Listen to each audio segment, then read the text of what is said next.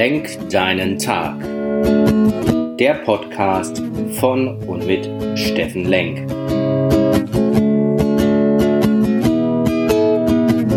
Alles beginnt und endet mit dir selbst. Viel Spaß bei der heutigen Folge. Hey, schönen guten Morgen, ihr Lieben da draußen. Was für ein wunderschöner Samstagmorgen.